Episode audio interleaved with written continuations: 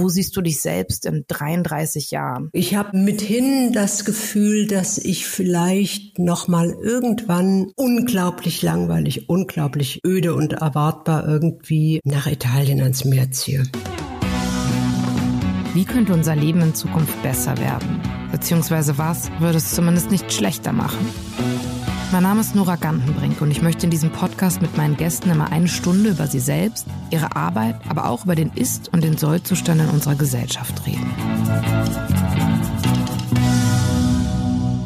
Mein Gast heute ist die Schriftstellerin Sibylle Berg. Sie ist bekannt für ihre erfolgreichen Romane, Essays, Kolumnen, Prosa, Theaterstücke und Tweets. Zusammen mit Julie C. und Marc-Uwe Kling hat sie eine Genossenschaft gegründet, die Tools zur Verschlüsselung von Daten entwickeln soll. Social Media ist für sie schwachsinnige Selbstvermarktung. Ihr Twitter-Profil betitelt sie mit Kaufe nix, ficke niemanden. Mit ihr möchte ich heute darüber reden, wie sie die Zukunft der Kulturbranche einschätzt, wie sich ihr Engagement für Datensicherheit mit Social Media vereinbaren lässt und ob diese Welt überhaupt noch zu retten ist. Herzlich willkommen, Frau Sibylle Berg.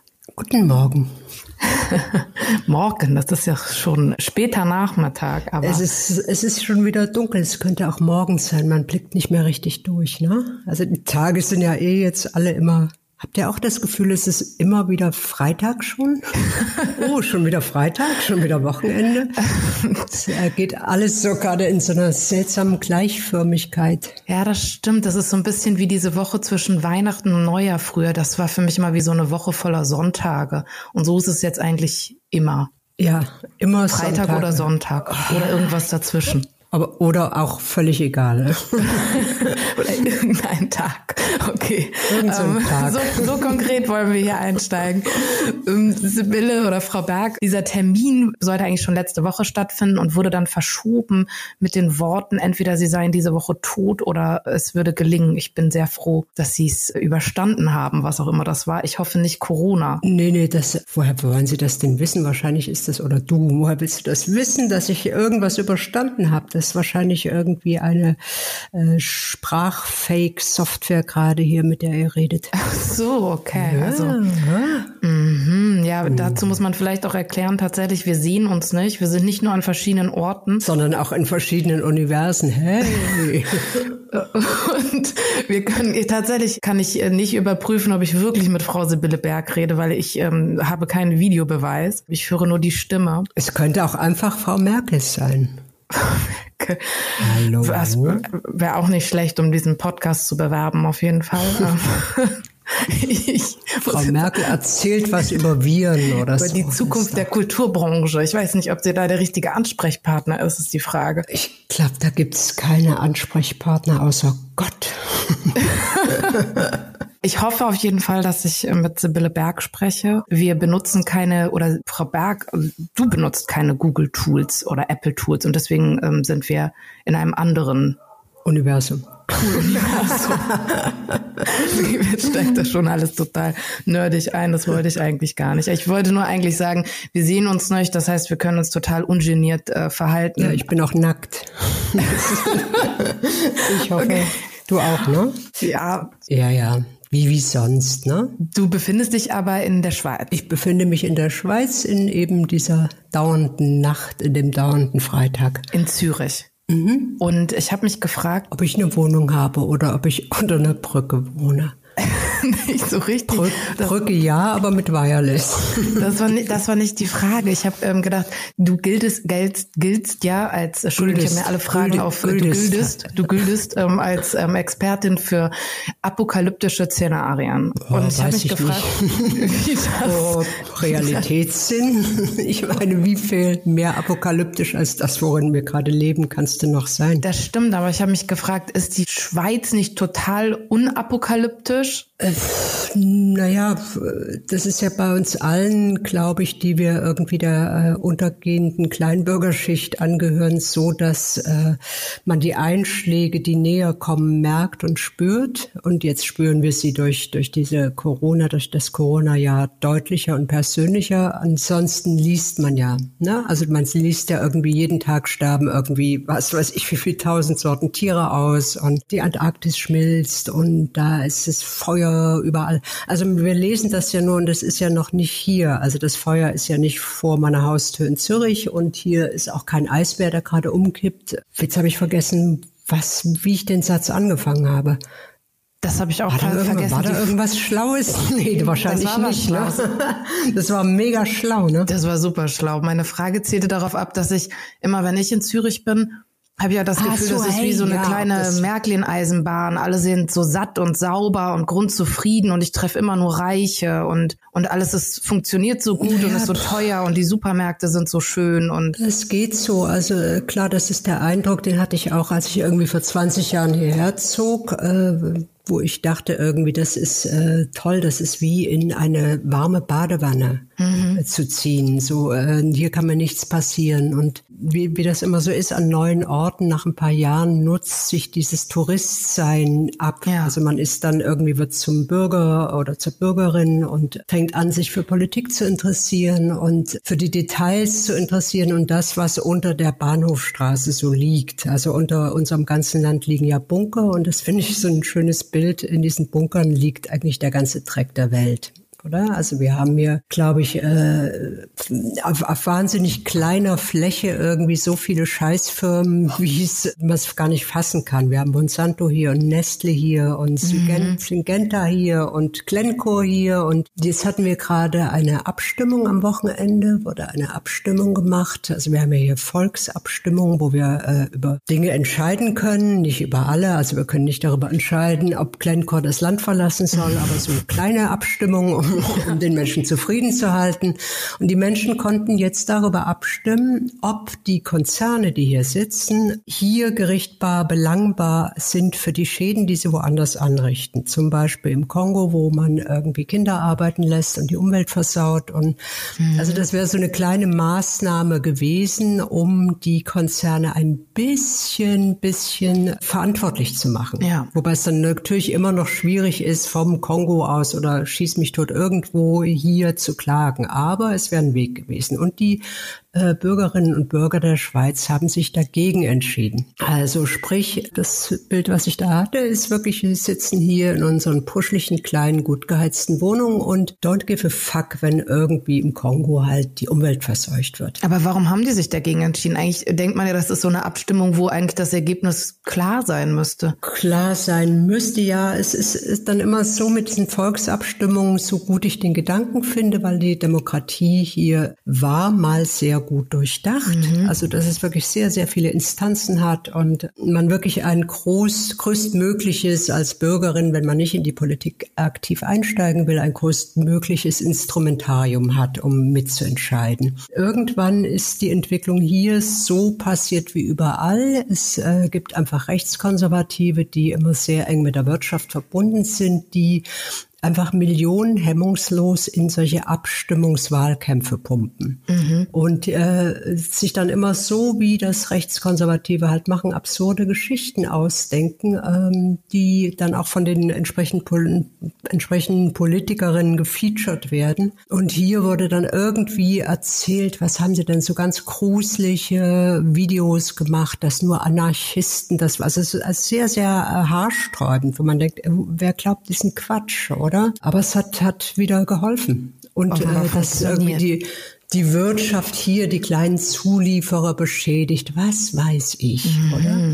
So läuft das jetzt immer, so laufen die Abstimmungskämpfe äh, in den letzten Jahren immer. Also dass dann wirklich irgendwie man äh, von der linken Seite ja bekanntermaßen einfach nicht so viel Kohle hat, weil äh, links sein oder Sozialdenken, äh, nichts anderes ist ja links sein, impliziert ja auch immer, dass du äh, nicht Milliarden scheffelst, weil Milliarden scheffeln immer heißt, du fixt Menschen.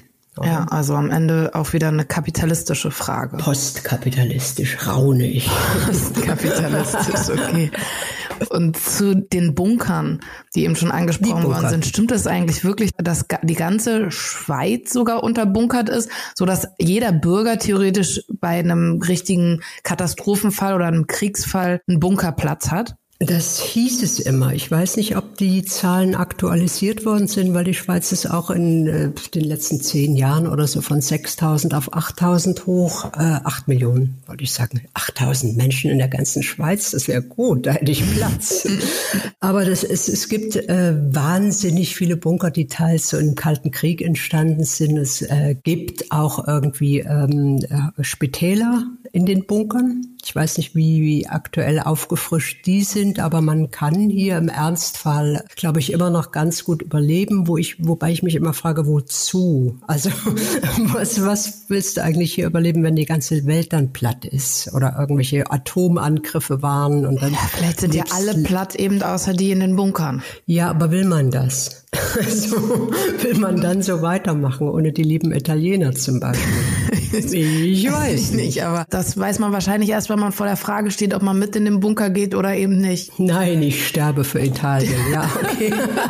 Interessant, interessanter Gedankengang auf jeden Fall. Und Sibylle, du hattest in einem FAZ-Interview gesagt, dass ganz am Anfang von dieser Pandemie es auch für dich etwas war, also Corona auch ein interessanter Moment irgendwie war. Diese, also Echt, die weltweite Pandemie. Habe ich, hab ich, gesagt, ein interessanter Moment? Vielleicht habe ich das jetzt auch so gesagt, also zusammengefasst. Ja, ich glaube, also so, so irre interessant fand ich das Oder nicht. irgendwas äh, Faszinierendes auch drin steckte. Auch nicht, auch nicht wirklich. Also ich, ich fand da so überhaupt nichts Gutes dran. Gab es ja dann irgendwie in der ersten, ersten Welle, sagen wir mal, einfach so ganz viele mehr oder weniger gut situierte Menschen, die dann sagten, wie toll sie die Pause finden und wie cozy das ist und dass die Umwelt mal durchatmet. Ja, das war, fand ich, ich fand, auch schrecklich. Das ist so, irgendwie dachte ich, ey, geht, geht, geht sterben. Das ist, ist ja irgendwie sowas von privilegierter Scheiß, den ihr da stammelt. Ich, ich fand da nichts interessant,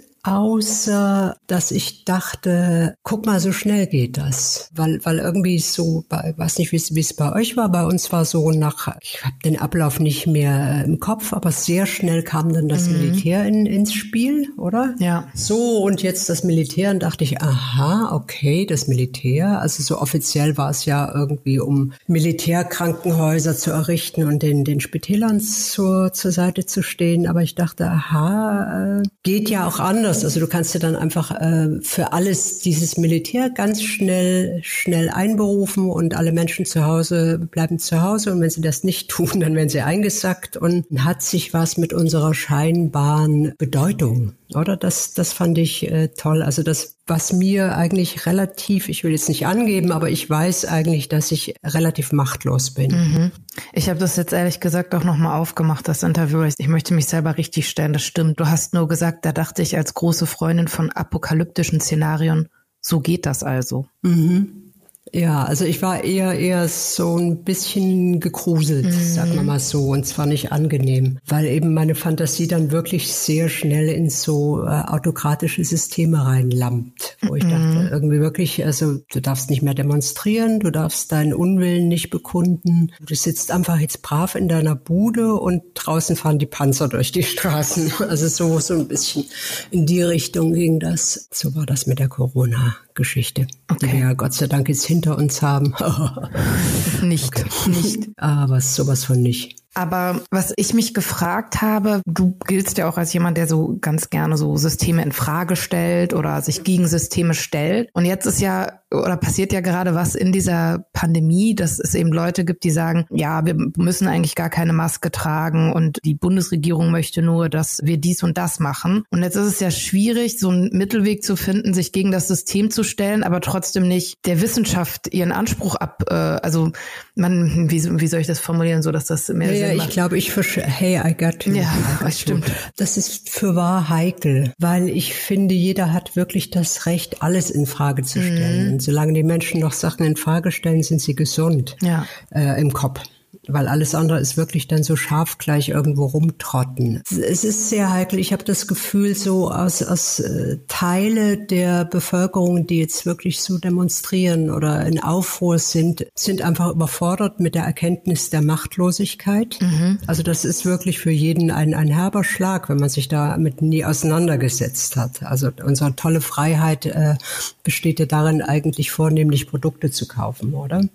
Und auf einmal wirklich vorgeführt zu werden, guck, so geht das. Zack, nichts hast du zu sagen. Also das ist zum einen mal so ein Grund, zum anderen kann ich, kann ich auch äh, Zweifel und Skepsis verstehen. Also ich, ich würde jetzt irgendwie jeden normalen Menschen absprechen, über die äh, Zusammensetzung der Impfstoffe zu, zu entscheiden, weil das, äh, es, es gibt Berufe für das. Ja. Oder? Aber man, man, ich, ich finde alles gerechtfertigt, auch dass wirklich so äh, keine, eigentlich keine Gegenstimmen aus der Wissenschaftsseite mehr zu hören waren irgendwann. Das, das, das kann einen stutzig machen. Oder warum, warum sagen die alle das Gleiche? Dann kann man sagen, okay, damit äh, einfach die Leute Ruhe geben und nicht auch noch anfangen zu diskutieren, aber irgendwie macht das ein ungutes Gefühl, dass äh, dann wirklich so von oben herab, äh, was ja eben nicht von oben ist eigentlich, sondern äh, es sind Vertreter von uns, mhm. diese Pappnasen, oder?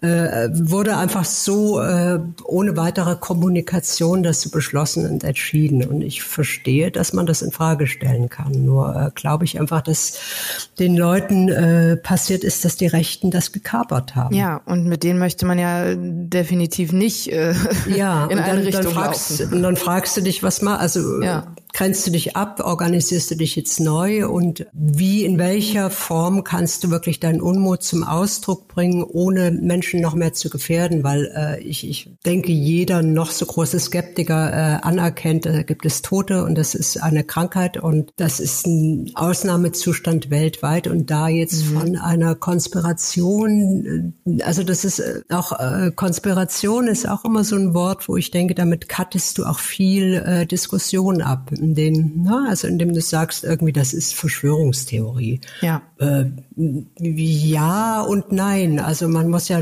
wirklich nicht davon ausgehen, dass Regierungen äh, und Staatssysteme irgendwie das nur das Wohl ihrer Bürgerinnen im, im Kopf haben. Also da, dass da viel komisches Zeug läuft, ist ja klar. Und äh, ja, Rhabarber, Rhabarber. Also ich finde aber, es gibt halt so Dinge, die einfach nicht hinterfragbar sind, wie, keine Ahnung, die Würde des Menschen ist unantastbar und vielleicht ist auch einfach Corona ist gefährlich und ernstzunehmend genauso mhm. was, was man ja, eben, woran und, man nicht Und wenn kann. ich jetzt hier rum, wenn ich jetzt hier rumrudle mit irgendwie tausend Leuten, dann äh, kann die, ist die Chance einfach sehr gegeben, dass ich das Zeug mir einfange und weiterverbreite und damit andere anstecke, die vielleicht nicht so fit sind und ich finde es auch äh, wirklich kein Argument zu sagen, da sterben nur die Alten. Also was ist nur die Alten? Das sind Menschen. Keiner ja. hat Lust zu sterben. Also das so von daher schwierig sehr schwierig, wie man da jetzt irgendwie sich zur Wehr setzen kann und wogegen genau. Aber in meinem Umkreis ist es leider so, dass es tatsächlich viele Menschen gibt, von denen ich das nicht erwartet hätte, die plötzlich mit so schon Verschwörungstheorieartigen Dingen und so Wissenschaftsanzweifelungen beginnen. Ist das etwas, was du auch erlebst oder eigentlich nicht? Ja, das, das äh, erleben wir, glaube ich, alle gerade. Okay. Also das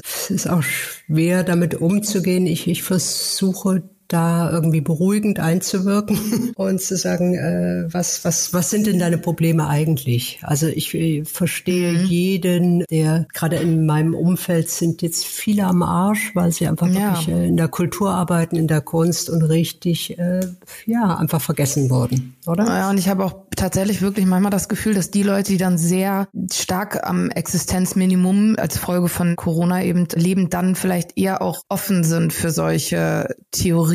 Also muss nicht äh, immer stimmen, aber dann hat das ja auch irgendwie einen Grund, weil natürlich ist auch einfach. Das hat, ja. das hat durchaus einen Grund, weil mhm. äh, die, die Leute natürlich mitkriegen, irgendwie hier werden jetzt wieder Milliarden in die Autoindustrie geblasen, hier werden wieder Konzerne von den Geldern gerettet, die wir ja eingezahlt haben. Ist ja nicht der Staat äh, macht ja nicht Geld, sondern das machen wir äh, mit mit Steuerzahlungen, oder? Ja, und, und da sind wir auch. Dann wird einfach ein großer Teil der Bevölkerung wird dann wieder vergessen, vor die Wand gefahren, kleine Bars und Kneipen und was weiß ich. Also hier gehen jetzt auch viele Sachen pleite. So und das wird so irgendwie äh, nicht nicht abgefangen. Ich denke, wie sollst du einer Regierung, deinen Vertretern vertrauen, wenn sie dich einfach, äh, wenn sie entscheiden, du bleibst zu Hause, dein Laden bleibt zu, Kultur bleibt weg, äh, verreckt da einfach ja. schwierig mit dem Vertrauen, oder? Und viele verstehen natürlich auch nicht, dass die Kneipen oder äh, keine Lesungen stattfinden dürfen oder keine Theater oder Opern offen sind, aber halt eben die großen Kaufhäuser.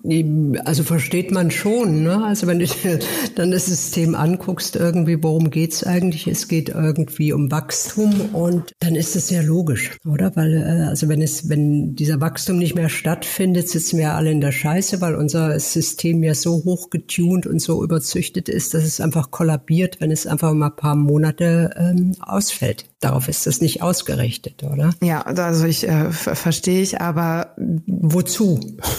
Wo, wozu verstehen wir das? Was hilft ja, das? Also leider versteht man das, was dahinter steckt. Aber du bist jetzt eben jemand äh, mit auch sehr vielen, ja, du hast viele Theaterstücke geschrieben. Leidest du besonders eben unter diesen geschlossenen Kulturstätten? Und ist das auch so, wie man sich das vorstellt, dass eben viele deiner Freunde auch Kulturschaffende sind und dass das deswegen schon ein sehr beherrschendes Thema ist gerade in deinem Leben? Ganz erstaunlicherweise weiß ich irgendwie, dass die alle wahnsinnig, also so so engere Freunde oder sagen wir mal engere Bekannte irgendwie. Ich habe so hatte einen Fall irgendwie eine freiberufliche Choreografin, die so selber tolles Zeug macht mhm. und ein Kind hat und das ist, die kann nichts mehr machen. Also die kann nicht einfach nicht mehr arbeiten. Das äh, ist weg, oder? Die pendelte vorher so nach Berlin und arbeitete mal da und mal hier. Alles platt, oder? Und irgendwie erstaunlicherweise, solche Fälle habe ich viel, so Musikerinnen und äh, alles so von Kleinkunst bis halt irgendwie Großkunst. Wir reden da gar nicht so viel drüber. Also irgendwie äh, weiß ich auch nicht, wie um es äh, nicht noch greifbarer zu machen. Also irgendwie versuchen sich alle so mit Hoffnung abzulenken, es wird schon und jeder pumpt jetzt die Eltern an mhm. oder äh, gibt auch wirklich Fälle, wo dann Menschen zurück zu ihren Eltern ziehen mit über 40. Äh, ja, auch nicht so schön. Also schön, dass man da noch Eltern hat. Aber äh, vielleicht ist es so ein schweizerischer Pragmatismus. Äh, du kannst es ja nicht ändern, indem du es aussprichst. Also dann machst du es nur noch manifeste. Okay, das heißt, die Leute um dich rum, die du jetzt kennst, die lamentieren sogar erstaunlicherweise möglicherweise gar nicht so stark. Das, äh, ja, das, ich glaube, lamentiert wird in der Schweiz eh weniger. Das ist, ist so. Das ist mir aufgefallen hier in den 100 Jahren. Interessant. Herbert Grönemeyer zum Beispiel hat ja jetzt letztens auch ein guter Freund von mir, aber der dem geht's noch gut.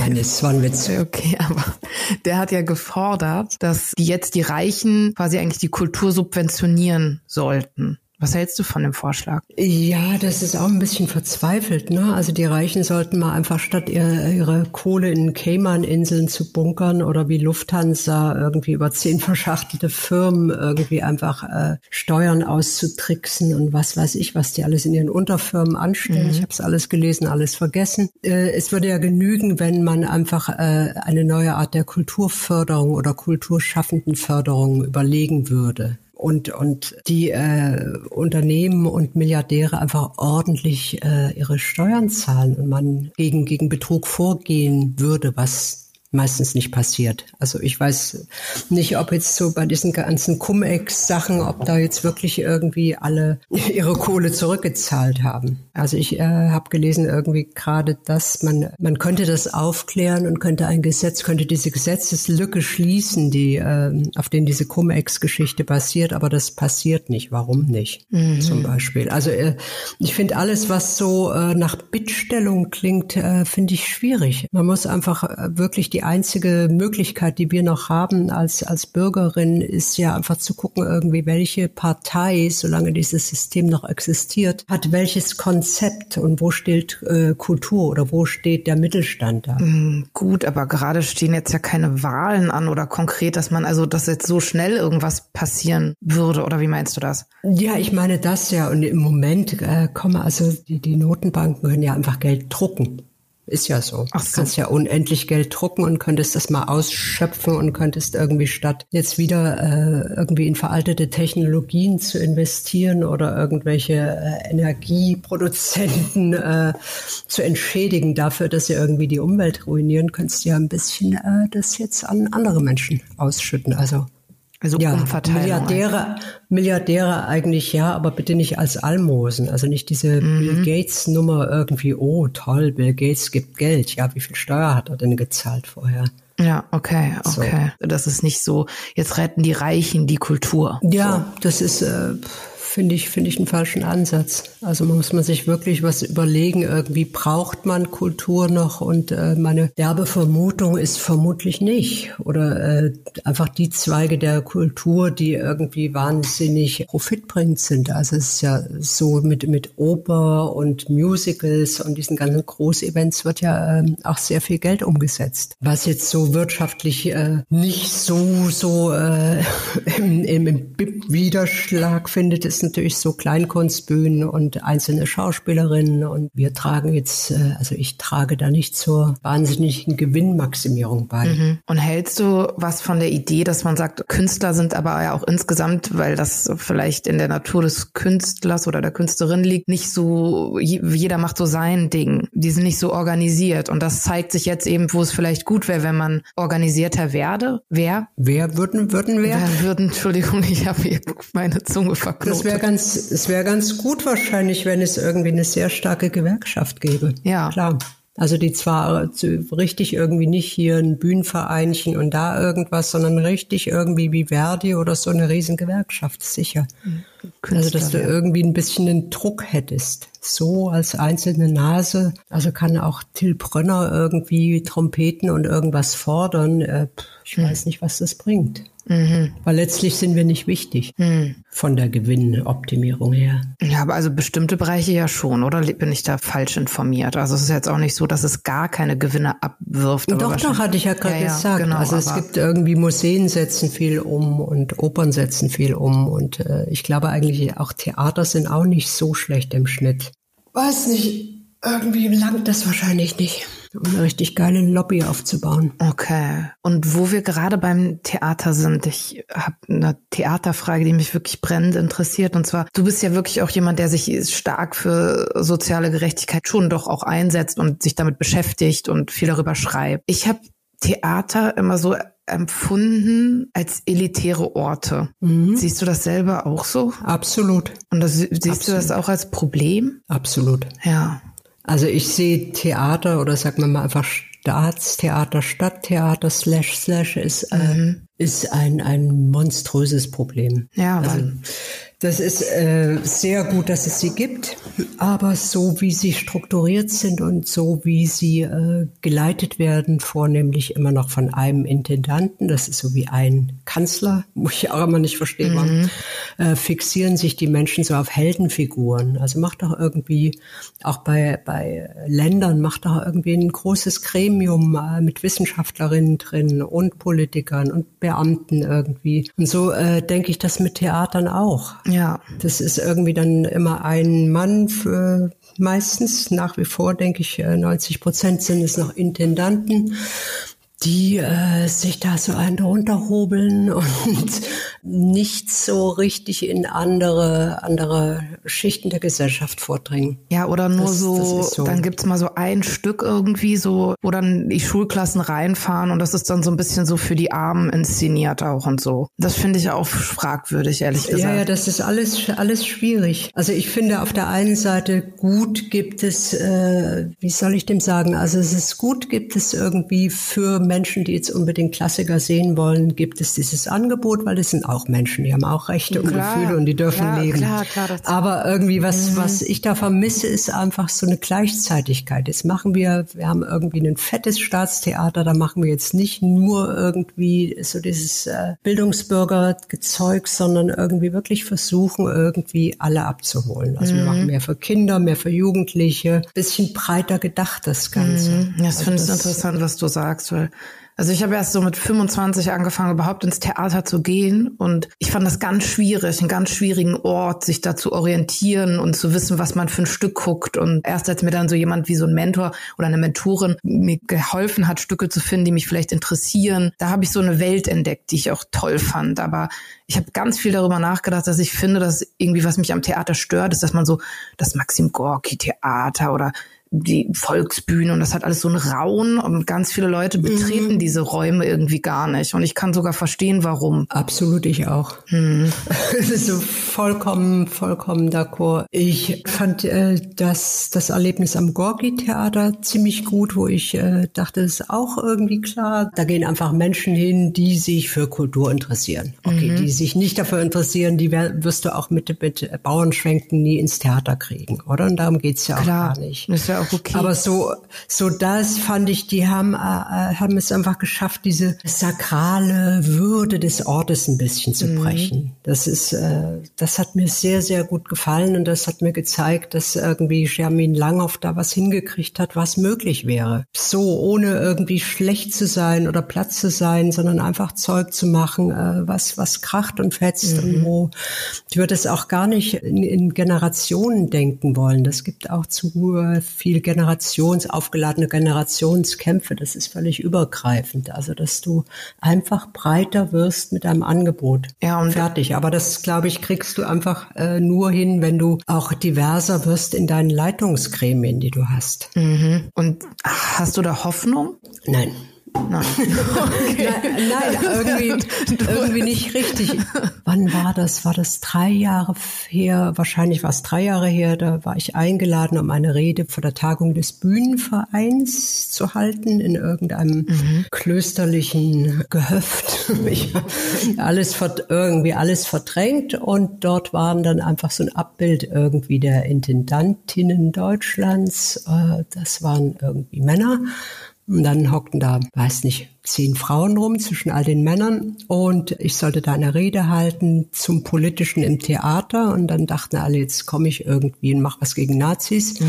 und ich habe dann einfach was gegen gegen das Theater und das System okay. erzählt, oder? Also eben ja. genau das, das was da reflektiert war. Es sind irgendwie mittelalte weiße Männer, die sich einen abhobeln, wenn sie irgendwie einen einen schwarzen Schauspieler im Ensemble mhm. haben. Das einfach sich immer weiterreichen, ist es so irgendwie einmal in dieser Intendantenkarusselllaufbahn ist, wird dann weitergereicht als nächste Theater und nächste. Und also das Ganze von irgendwie dem Umgang mit Schauspielerinnen, gerade auch Frauen, die dann äh, vielleicht noch Kinder haben, das was unmöglich ist mit, mit äh, mhm. äh, als Schauspielerin, oder? Du hast Nachtsprobe, äh, Aufführungen, du hast Wochenendproben, du wirst beschissen bezahlt. Ja, es ist super unsozial. Äh, also es ist alles, das ganze System, was ja irgendwie sich anmaßt, politisch zu sein oder der Realität wiederzuspiegeln. Das äh, spiegelt eine Realität der 50er Jahre wieder, mhm. oder?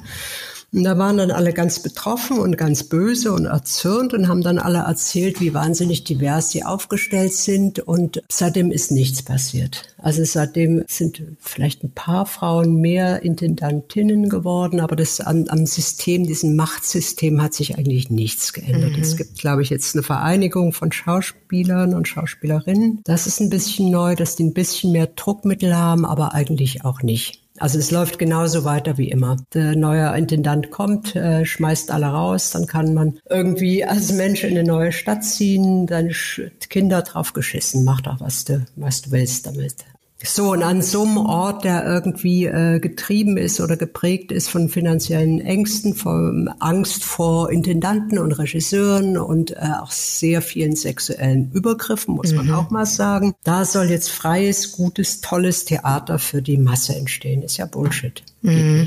So würde ich mal das oberflächlich zusammenfassen. Okay, ich meinte eigentlich nur, dass es schwierig ist, äh, reinzukommen oder ja, für bestimmte gesellschaftliche Schichten und jetzt brichst du noch andere Sachen und es wird jetzt noch schlimmer immer. Naja, es, also, ja äh, recht, es, hängt, ja. es hängt ja alles zusammen. Ne? Mhm. Also wenn da Theater XY von einem äh, weißen Mann Ü50 übernommen wird mit irgendwie, der vorher zig andere Theater hatte, dann bringt er seine Leute wieder mit und macht eigentlich das Gleiche wie überall, oder? Und darum wird sich da nichts ändern, solange das ganze System nicht geändert wurde. Mhm. Aber das bedeutet ja auch, das sagst du ja auch selber, dass du manchmal, also du schreibst Theaterstücke, auch ganz tolle Theaterstücke, die habe ich sogar gesehen.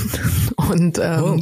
Oh ich, äh, also als ich dann irgendwann angefangen habe, ins Theater zu gehen, muss ich nämlich auch ähm, zugeben, weil diese Tom Waits Inszenierung, glaube ich, auch habe ich fünfmal gesehen im Thalia Theater. So und ganz viele von Wojciech, mhm. ganz viele. Es gibt ja Theaterstücke, finde ich, die können das Leben von einem verändern. Also von daher mhm. ist es ja eigentlich ein guter Ort auch. Aber ähm, jetzt weiß ich gar nicht mehr, womit ich angefangen habe, was ich eigentlich äh, es sagen ist, wollte. ist ja auch völlig wurscht. Also es ist, es ist eben so, das, was mich da so wütend macht, ist ja, weil es eben ein guter Ort ist. Mir hat das irgendwie in, in der Jugend wahnsinnig geholfen zum Beispiel. Das war so ein mhm. Ort, wo man irgendwie von, von der Realität wegrennen konnte und sich da einschließen und irgendwie auf andere Gedanken kommen. Total. Äh, so, und zwar mhm. anders als beim Lesen zum Beispiel. Mhm. Also da bist du ja dann doch mit dir wieder und mit deinem Kopf und da kriegtest du irgendwie so ein anderes Gemeinschaftsgefühl. Also das kann, kann richtig großartig sein und es ist, ich finde, es ist irre wichtig, weil sonst haben wir wirklich nur noch Konsum. Finde ich also, auch. Also und das ist auch nochmal, es hat mich auch emotional berührt es mich anders, als wenn ich eine Serie gucke oder es kann mehr mit einem machen, so auch wenn mhm. das pathetisch klingt. Und ich habe dann auch wirklich oft eine arme, alleinstehende Oma neben mir sitzen gehabt, die mir wirklich super interessante Dinge erzählt hat. Und also es, es ist ein guter ja. Ort trotz allem. Ja. Da bin ich mit ja, äh, d'accord. Ich weiß einfach nicht, das ist ja wie mit allen, wie änderst du Systeme? Also das ist, äh, jetzt irgendwie gesehen, es äh, hat wieder einen neuen Bühnenvereinschef. Es ist überraschend ein Mann geworden, nachdem es irgendwie einmal den Patzer hatte, als es eine Frau war. Mhm. Also ich weiß nicht, also solange natürlich irgendwie so eine Gruppe von, ich will es fast wenig sagen, weil es gibt großartige weiße Männer, aber es sind einfach weiße Männer, die da irgendwie in den Positionen kleben und denken, das muss alles so sein und das ist alles genau richtig so, wie sie es machen. Und äh, solange man das nicht zäh mit äh, Widerstand durchbricht, wird das nie anders werden. Mhm. Aber das bedeutet auch, Sibylle, dass du immer auch, also man muss so Zugeständnisse mal machen ist auch schon immer ein bisschen auch Teil des Systems. Wie zum Beispiel, du möchtest ja eigentlich eben, was ja auch sehr nachvollziehbar ist, wenig mit Google und so weiter zu tun haben und bist trotzdem auf Instagram oder du schreibst Theaterstücke, ja, aber, das, aber hast. Das ist ja Zuckerberg, der ist ja das Gute. Zuckerberg, okay, ja gut, aber also so, es ist das Gute. Was ich nur sagen will, es sind, auch wenn man gegen dieses Thema ist, macht man dann trotzdem, oder muss man manchmal Zugeständnisse machen, weil man sich sonst einfach gar nicht bewegen kann? Naja, das, das ist genau das irgendwie. Wie weit hältst du dich raus? Wie hm. weit, also was, was hilft es jetzt, wenn ich sage, ich finde einfach nicht an Theatern statt, äh, solange das System nicht anders Nein, ist. ist. Ja, ja dann finde ich ja. einfach nicht statt, ja. oder? Dann kannst du irgendwie mhm. versuchen, wenn du Teil dieses Systems bist, das von innen irgendwie äh, helfen zu korrigieren. Und das ist äh, lang und zäh. Das ist mhm. so wie irgendwie, wenn du, wenn du heute guckst, irgendwie aus, noch aus den 70er Jahren irgendwie, wenn man da mal so Schwarz-Weiß-Dinger sieht von politischen Debatten, da siehst du einfach nur Männer. Nur. Ausschließlich Männer. Und heute wirkt das bizarr. Also das ist so wie wenn du heute irgendwie eine politische Versammlung aus Aserbaidschan siehst mhm. oder ich mhm. weiß nicht wo. Damals war das völlig normal und dann siehst du heute irgendwie, okay, das ist noch nicht die Hälfte, aber es sind sehr viele Frauen dabei. Immerhin schon, oder? Das ist einfach äh, Systeme zu verändern, ist, ist sowas wie Gewohnheiten zu verändern und das ist wahnsinnig zäh und schwierig und äh, was die meisten Menschen machen, ist ja irgendwie, sie kämpfen für einen, einen Fortschritt, den sie selber nie mehr erleben werden. Mhm. So. Und so ist das System. Das ist ein bisschen deprimierend, aber so läuft's. Aber ich bewundere dich irgendwie, oder bewundern ist ein großes Wort, oder beneiden ist hey, das Falsche. es einfach. Okay, ich bewundere verehre, dich. Dafür, ich verehre. ich verehre dich dafür, dass du, du bist so kritisch, aber trotzdem nicht immer ständig so aufgeregt und nur wütend und also du schaffst es irgendwie so Dinge zu benennen, aber auch nicht so durchzudrehen. Das finde ich interessant. Also auch bei diesen Systemen, dass du das, das so, ja. Pathologisch interessant. Das ist, das ich, ja, also ich, so, sowas hätte ich gerne, so eine größere Gelassenheit, Dinge, die einem auch so wütend machen, irgendwie irgendwie, ich weiß nicht, reflekt, zu reflektieren oder? Da hilft einfach wirklich Abstand immer. Also so mhm. Abstand zu sich selber, das, was ich vorhin sagte mit den Menschen, die sie jetzt mit, mit Corona durchdrehen, oder? Das ist so, erkenne deine Bedeutungslosigkeit. Ja. Das, das ist irgendwie einfach immer, also wir gehen ja alle davon aus, dass diese Welt da draußen, wenn wir uns umschauen, irgendwie gucken auf die Straße, da sehen wir jemanden, der uns anschaut und blä blä, dass das alles nur existiert dadurch, dass wir drauf gucken. Aber das denken ja acht Milliarden auch. Mhm. Also das, mhm. das ist so, ich glaube, das hilft immer mal, sich wieder durchzuschütteln, wenn man äh, beginnt, sich zu wichtig zu nehmen. Ja. Oder? Also klar wird die Geschichte immer von einzelnen Personen rapide verändert, aber wenn man äh, jetzt nicht gerade Lenin ist oder Bock drauf hat, Lenin zu werden, weil man keinen Bart haben will, dann äh, hilft es irgendwie, sich zu sagen, irgendwie, ja, ich, ich kämpfe irgendwie, weil alles andere ist einfach äh, für mich liegt nicht drin, weil es ist unendlich öde, nur da zu sitzen und einfach seine Arbeit zu erledigen, ohne an irgendeine Vision zu glauben. Aber äh, dennoch sollte man nicht den Fehler machen, zu denken, das ändert jetzt sofort irgendwas. Mhm. Und vor allen Dingen, du änderst es alleine nicht. Also es sind viele, viele kleine Puzzleteile, die dann irgendwas verändern können. Mhm. Vielleicht. Das heißt, du giltst ja eigentlich immer, oder so man sagt dir so nach, du seist sehr pessimistisch mit allem. Aber das stimmt ja eigentlich gar nicht, weil du hast ja immer noch die Hoffnung, Systeme ändern zu können. Ja, weil sonst, sonst wirst du einfach ein zynischer, äh, eine zynische Wurst. Also, ja. Weil das ist ja. irgendwie äh, ja eigentlich ganz, ganz tief in mir drin, denke ich schon nicht wirklich, dass die Sache gut ausgehen wird. okay.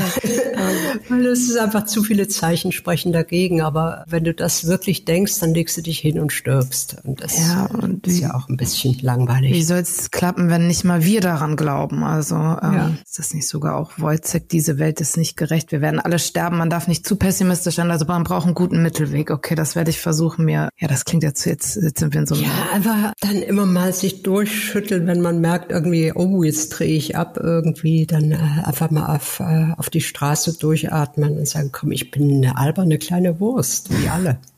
Okay. Das ist, ist so. Okay, auch so Knallchargen wie irgendwie Zuckerberg oder Mörser machen irgendwie haben ihre Ausscheidung und sehen doof aus dabei. Also. Okay. Ich bin eine alberne kleine Wurst, wenn man kurz, kurz vorm Durchdrehen. also es ist auch, der Podcast heute ist nicht nur ein Rowold-Podcast zur Zukunft der Kultur, sondern auch bisschen Lebens, so bisschen Lebenshilfe ist das auch für Lebensberatung. Dich mache ich. Ja, ja, das mache ich jetzt. Die biete ich jetzt an. Es ist in Corona kam ich da auf diesen Geschäft Geschäftszweig und dachte, hey, warum nicht? Ich mache einfach so Podcast-Beratung. Den gibt's quasi noch dazu. Ich hoffe, das nicht zu persönlich, wenn ich das frage, aber gab es denn einen Punkt in deinem Leben, wo du wirklich auch mal Geldsorgen hattest? Also kennst du existenzielle Nöte? Ich bin die geborene existenzielle Not. okay. äh, ja, klar. Ja. Klar. Also ich war so richtig ordentlich super, super arm. Okay. Das hatte ich, ja. Weil ich hatte irgendwo gelesen, dass du mal gesagt hast, du seist so mittelreich und dann habe ich mich gefragt, ob das vielleicht so eine Olaf Scholz Koketterie ist. Auch das soll jetzt keine Beleidigung nee. sein, aber manchmal gibt es ja wirklich Leute, die sind äh, reich und fühlen sich dann nicht reich, oder? Nee, ich, also ich weiß auch nicht. Das ist ja auch immer jetzt so, so, dass du irgendwie wirklich bei jeder Aktion immer das Elend mitdenken sollst. Und das ist schon okay, das immer mal zu reflektieren. Zum mhm. Beispiel, wenn du darüber abstimmst, ob irgendwie Menschen woanders irgendwie ihr Leben für dich verkacken sollen. Aber nach wie vor weiß ich irgendwie, dass es mir sehr gut geht im Vergleich dazu, dass es es mir früher sehr schlecht ging. So. Mhm. Also richtig mit, mit Null Kohle. Weil meine Theorie ist ja, dass man schon merkt, wenn Menschen immer Geld hatten. Also ich bilde mir ein, dass ich das weiß. Wenn ich mit Menschen ja, rede, dann spüre ich das. Klar. Also du merkst auch wirklich jetzt, es gibt ja Menschen, die zum Beispiel gar nicht, gar nicht in dem Sinne reich waren, sondern die einfach nur sehr wohlbehütete Mittelstands, oberer Mittelstandsmenschen äh, sind. Mhm. Dann merkst du das auch. Also das ist eigentlich ein Zustand, den jeder haben sollte. Also, dass sie irgendwie ein, ein recht gepolstertes Selbstbewusstsein haben und das Gefühl, so viel kann mir nicht passieren, oder? Das finde ich einen sehr, sehr gelassenen, guten Zustand. Und dann äh, glaube ich auch, du merkst einfach äh, wirklich, wenn Menschen das Gefühl haben, sie gehören zu einer Elite, zu einer Oberschicht. Sie waren in Salem, sie sind einfach, äh, weißt du, das ist äh, mhm.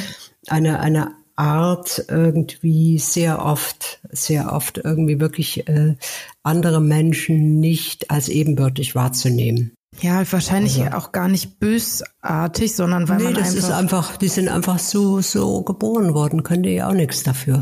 Ja, aber auch, aber es ist einfach dann trotzdem irre. Also ich war mal mit jemandem, der auch reich geboren ist, unterwegs. Der hat dann gesagt, er würde nicht verstehen, warum die Menschen eigentlich in der Türkei Urlaub machen, wenn man auch auf die Malediven fliegen könnte. Und da habe ich gedacht, so ein Satz würde, glaube ich, nicht jemand sagen, der mit wenig Geld aufgewachsen ist. Aber mhm. gut, jetzt bin ich abgeschweift. Aber ähm, ich, ähm, auf der anderen Seite habe ich trotzdem eine krasse Faszination für Reiche. Hast du das auch? Nee. Also nicht richtig. Also ich hier in der Schweiz kommst du ja gar nicht drum rum, äh, die ab und zu zu treffen. Also die latschen ja hier rum. Das ist ja nicht nicht so. Ich glaube in Deutschland ist es sehr viel getrennter und abgeriegelter. Das äh, fasziniert mich null. Ich finde das meistens sehr oft ein bisschen stereotyp und langweilig. Mhm.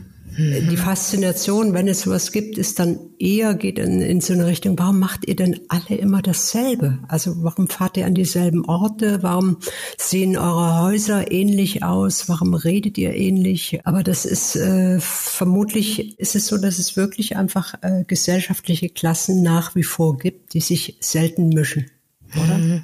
Und das, äh, also so wie äh, ich eigentlich nicht wirklich interessiert bin, in äh, einer Schicht äh, von Milliardären zu verkehren, weil es mich schlicht langweilt. Zum einen, weil ich die Codes nicht kenne, die mich nicht interessieren, geht's denen ja andersrum auch, auch so. Also mhm. die würden ja nie wie ich hier irgendwie in so einer kleinen Bude hocken und Freude haben an ihrer neuen Duft. Mischung. ja, ich hatte früher so ein äh, Prospekt von diesem Internat in Salem und das habe ich mir schon mal so durchgelesen und so überlegt, wie das wohl sei, wenn ich da so wäre. Und da haben die dann immer so abreagieren, so ein riesen Matschtreffen gemacht und dann so Fasane gegessen und ich fand, das, das war noch lebende, lebende Fasane im Stück. Ich glaube, die sind in, in, den Mund so geflogen und das habe ich mir alles so ausgemalt und, und mit diesen schlagenden Verbindungen, die hatten eine schlagende Verbindung oder haben es immer noch keine Ahnung, das oh, weiß ich das nicht. das hättest du so gern gemacht, ne? Ja, so, so habe ich mir so mir vorgestellt, wie ich so einen mm. Freund habe mit so einem Schmiss im im Gesicht und so. Ah, du Scheiße, wie schrecklich ist das Da bin ich halt leider nie ähm, zugekommen. Also ich hatte, jetzt erzähle ich mal was Persönliches. Also ich hatte einmal einen Freund, der richtig reich war. Mit Schmiss. Und der hat mich dann verlassen. Oh nein. Äh, echt, ey. Also ich war so kurz oh, davor, Mann. endlich einzutreten. Das wäre so toll gewesen, oder? Aber ich glaube, der hat das dann doch ja. noch kurz vorher gerochen, dass, dass ich mit die, ihm nur die Fasanen essen will. Die ja, Perlen, also irgendwie, wie hättest du dich da daneben benommen, wenn du zur Jagd gegangen wärst mit ihm. Ja, einfach ärgerlich, aber gut. Ich bin mittlerweile darüber hinweg, auf jeden Fall. Ähm, ich mache jetzt einen harten Cut, weil ich habe noch ein paar Fragen, die mich super stark interessieren und ich nutze das jetzt natürlich auch dafür,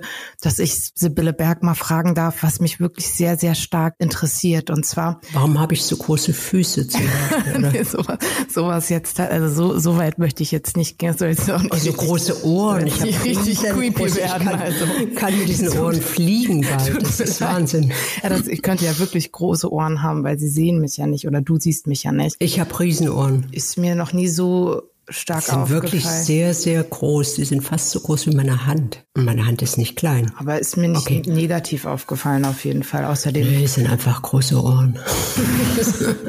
also, du hast, dieses Jahr ist ein Buch von dir erschienen mit dem Titel Nerds retten die Welt. Passiert eigentlich gerade genau das, dass Nerds die Welt retten? Mm, nein, leider nicht. Das war, der Titel war so ein bisschen Hoffnung. Also was, was ja gerade passierte in dieser, in dieser Pandemiezeit mhm. ist, dass auf einmal Menschen, die es vorher nie getan hatten, sich mit Wissenschaft auseinandergesetzt haben, das vielleicht sogar interessant fanden. Also vielleicht bei Podcasts hängen geblieben sind oder bei irgendwelchen äh, Wissenschafts-YouTube-Sachen äh, mhm. oder vielleicht auch mal äh, ein Wissenschaftssachbuch gelesen haben. Also da ist so kurzfristig eine, eine Aufmerksamkeit entstanden, die eigentlich ganz toll war, die äh, ich befürchte einfach, die wieder abflauen wird. Also so viele, viele Wissenschaftlerinnen beklagen ja immer, dass sie äh, auch Regierungen beraten zum Beispiel und dass eigentlich so gut wie nie auf sie gehört wird, mhm. oder? Und jetzt äh, hängt die Wissenschaft mit der Wirtschaft zusammen und blä Auf einmal werden sie gehört, aber das wird, glaube ich, wieder verschwinden.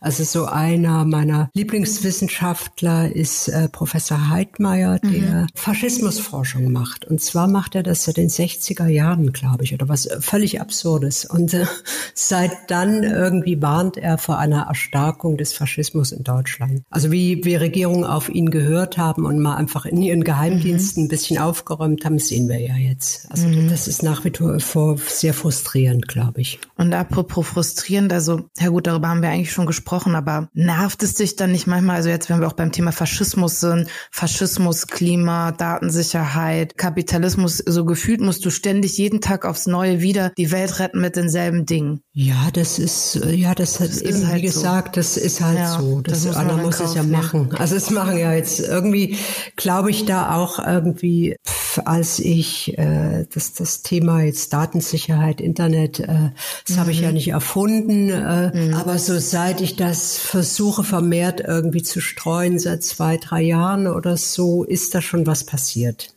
Also mhm. so, zwar nicht durch mich, sondern einfach durch viele. Es sind ja immer viele Menschen, die dann merken irgendwie, was ist das Thema der Zeit. Und also ich sehe wirklich mehr und mehr Artikel darüber. Und es wächst sehr, sehr langsam ein Bewusstsein. Und äh, wenn wir Pech haben, ist das zu langsam. Mhm. Und so wie ich von den Reichen fasziniert bin, bist du ja auch, ja, fasziniert ist vielleicht zu viel, aber du bist sehr interessiert an Wissenschaftlern oder auch an Nerds. Ich liebe Wissenschaft schon seit, seit Kindheit. Und Vielleicht ist das so eine naive oder platte und Frage. Nein, nicht nur und warum, warum? aber was, also wenn du dir aussuchen könntest, so was du gerne erfunden hättest als Wissenschaftlerin, was wäre das dann? Die Atombombe. Die Atombombe? das, die hätte man doch gerade nicht erfinden sollen. Ähm, warte mal, was würde ich denn? Ach so, alles, alles im medizinischen Bereich, im neurowissenschaftlichen mhm. Bereich ist toll. Äh, ich mochte oder äh, ich hatte ein Riesenfaible für Mikrobiologie und Physik. So, und irgendwas da hätte ich schon ganz gerne erfunden oder hätte es vielleicht dann doch konsequenter gemacht, als ich es äh, getan habe, indem ich ein Studium abbreche. Mhm. Also wenn man dich vor die Wahl stellen müsste, also du müsstest entweder einen Tag lang Angela Merkel sein oder Christian Drosten, würdest du dich dann für Christian Drosten entscheiden? Oh, ich weiß nicht. Äh, ich weiß nicht den. Oder keins ah, von beiden. Ja, irgendwie keins von beiden. Ich habe äh, in, in, diesem Buch, wo, worüber mhm. wir da gerade geredet haben, Nerds retten die Welt, hatte ich äh, so ein paar Lieblingsgespräche und eins war mit einer Pathologin. Mhm. Also gar nicht so Leichen abschneiden, sondern die hat irgendwie pathologisch an, am Darm, Magen-Darm-System gearbeitet. Und die war so toll, die Frau, die war so lustig und hatte so eine Begeisterung für ihre Petrischalen. Und da dachte ich, oh, das wäre was für mich. Mhm. Das, das finde ich toll. Das hat mir irre gefallen. Dann hatte ich da so ein, das nächste war dann so ein Neurowissenschaftler, der einfach so für, für Cannabis kämpft, seit Ewigkeiten, für Freigabe und mhm. Einsatz von Cannabis. Und mir dann erklärt hat irgendwie, dass wie Cannabisverbot mit Rassismus zusammenhängt. Ja, das fand ich auch super, das, Boah, das Interview. Ist, das ist so großartig, ja, da oder? waren das echt viele so tolle toll, Leute. Die erste so, mochte ich auch gerne. Und, ja, so neue ja. Schlüsse zu haben und irgendwie die Welt ein bisschen zu verstehen, das ist ja das so, was, was äh, mich zum Beispiel irgendwie munter hält, mhm. oder? Dass ich so mich äh, immer irre freue, wenn ich wieder was Neues kapiert habe und dann denkt dieser äh, böse Teil in mir, ja, aber es wird alles mit dir sterben. aber dann bist du kurz versöhnt, wenn man was verstanden hat. Mhm. Kennst du das Buch Lexikon des Unwissens? Das ist ein tolles Buch von Katrin Passig und Holm Friebe und da sind immer Dinge drin, die, wo man nicht die Erklärung für hat. Also zum Beispiel, wahrscheinlich ist das mittlerweile überholt, aber dass man nicht hundertprozentig weiß, woher das Schnurrgeräusch bei Katzen kommt oder woher die Flüssigkeit bei der weiblichen Ejakulation und es gibt so eine Lachsart, wo kein Mensch weiß, wie die sich vermehrt und mhm. das fand ich auch auf jeden Fall irre spannend und das könnte ich mir mhm. vorstellen, dass sich das interessiert, aber es hat jetzt überhaupt nichts mit der Zukunft der Kulturbranche Branche zu tun. hey, Schwammkörper, die ist eh weg. Aber ähm, ja, um auf die aber nochmal zurückzukommen, also es gibt jetzt ja zwei Szenarien, was nach ähm, Corona passieren könnte. Das eine ist, es wird alles wieder so wie vorher und ein paar haben es überlebt und alles wird wieder so zum Alten zurückkehren. Und dann gibt es andere, die sagen, es wird nie wieder so, wie es vorher war. Was, woran glaubst du? Naja, also wie war es denn vorher? Vorher war es ja auch beschissen. Also, ja. ja, also es ist da auch so, oder? Dass irgendwie so ein paar in der, im, im Kulturbereich, dass es einfach ein paar Großverdiener gibt, mhm. wobei die Großverdiener in der Kultur ja auch irgendwie ein Bullshit sind äh, gegenüber irgendeinem CEO. Und ganz viele, die irgendwie Selbstausbeutung betreiben. Also ist das cool, das weiterzumachen? Mhm. Weiß ich nicht. Ich, ich habe da überhaupt keinen Tipp. Ich denke einfach, das wird, äh, also jetzt, jetzt schleppen sich vielleicht noch ein paar durch, aber das wird, wenn das jetzt länger geht irgendwie, dann wird es nicht gut. Dann wird es einfach sehr viele Arbeitslose geben. Ja, dann wird sich, wird sich Zeug irgendwie neu, neu, also wie das ähm, mit vielen Hotels oder, oder Kneipen oder so passiert, ist ja dann äh, eigentlich das Übliche, dass äh, viele kleine pleite gehen und das dann von großen Ketten aufgekauft wird, das Zeug. Und vielleicht passiert das in der Kultur mhm. auch ein bisschen. Vielleicht gibt es dann irgendwas wie, äh, wie heißt das, Vaipirano oder wie heißt das furchtbare Restaurant, die immer vergammelte Pizzas servieren? Oh, ich glaube, die sind pleite gegangen. Ah, oh, das würde ich denen ja so gönnen. Also so. Aber das hatte noch nicht mal was mit Corona zu tun. Ich glaube, die sind schon vor Corona pleite gegangen tatsächlich. Äh, komisch, in der Schweiz gibt's die noch. Ehrlich? Also, ja, in Deutschland gibt's die nicht mehr. Das weiß ich so ganz sicher, weil es einen davon im Berliner Hauptbahnhof gab. Als man noch dort häufiger war, als man noch reisen durfte, bin ich da immer dran vorbeigegangen und irgendwann war er zu. Sie sind auf jeden Fall geschlossen in Deutschland. Das ist mhm. vielleicht was noch was zum Abschluss, was Tröstendes. Ich weiß was, was gute Laune macht, ja. Okay, also aber, aber sonst, äh, ich habe äh, keine Ahnung. Ich habe wirklich keine Ahnung, was überlebt und wer und warum und wie. Und irgendwie, also in der Schweiz haben wir zum Beispiel nicht mal eine Künstlersozialkasse. Das ist äh, auch, also hier ist ja ah, okay. so noch einer weiter, die wird auch nicht kommen. Mhm. Also denke ich, es wird so weitergehen wie immer, einfach in schlecht. Hey, das klingt optimistisch. okay, also ich weiß nicht, ob man das jetzt so ändert. Äh, ja, okay, ich, nee, ich habe mir am Anfang gedacht, ja, vielleicht wenn wir so ganz, wenn so was sehr pessimistisch ist, dann kann man zum Schluss was Tröstendes sagen. Aber auf der anderen Seite, warum soll man das? Also man muss es nicht. Man ist ja nicht dafür verantwortlich. Also Menschen wollen immer was Hoffnungsvolles, aber es ist ja auch eigentlich dann ihr Problem, ne? naja, äh, da, da kann man auch so dann so eine Sülze sagen, oder? Also das mhm. passiert ja auch dann so der irgendwie ja, das wird irgendwie alles wieder gut werden und die Menschen mhm. werden wieder reisen können und sich treffen und tanzen können und äh, pff, ja, vielleicht, aber ist das wirklich so geil? Das ist wirklich mhm. die Frage, oder? Mhm. Also, oder ist das äh, wirklich so, wenn man äh, finanziell und wirtschaftlich und äh, ohne psychische Schäden und ohne Krankheiten irgendwie jetzt durch die Zeit kommt, irgendwie ist einfach die Frage, will man wirklich so weitermachen?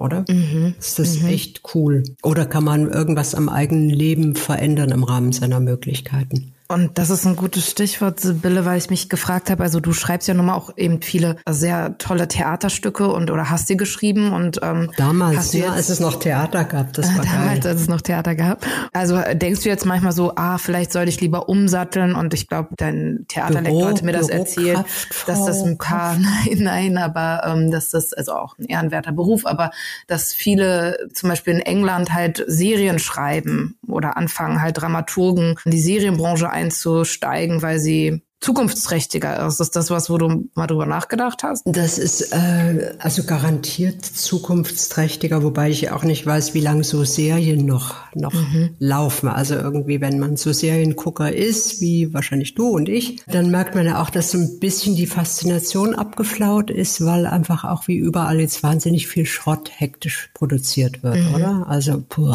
Konkrete Frage Serien ich. Ich habe versucht, zweimal so einen Anlauf zu machen in die äh, Filmbranche. Mhm. Filmbranche.